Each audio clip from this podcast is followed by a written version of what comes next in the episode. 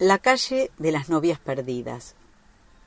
Hay una calle en Flores en la que viven todas las novias abandonadas. Al atardecer salen a la vereda y miran ansiosas hacia las esquinas para ver si vuelven los novios que se fueron. A veces conversan entre ellas y rememoran viejos paseos por el rosedal. Por las noches se encierran a releer cartas viejas que guardan en cajitas primorosas o a mirar fotografías grises. Los domingos se ponen vestidos floreados y se pintan los labios.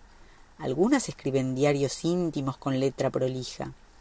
Dicen que no es posible encontrar esa calle, pero se sabe que algún día desembocará en la esquina el batallón de novios vencedores de la muerte para rescatar a las novias perdidas y llevarlas de paseo al Rosedal.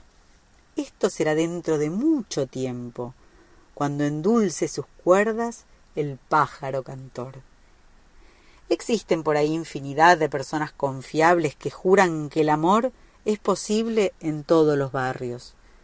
No habrá de discutirse semejante tesis, pero el que quiera vivir pasiones locas es mejor que no pierda el tiempo en rumbos equivocados. Una historia terrible está esperando en flores.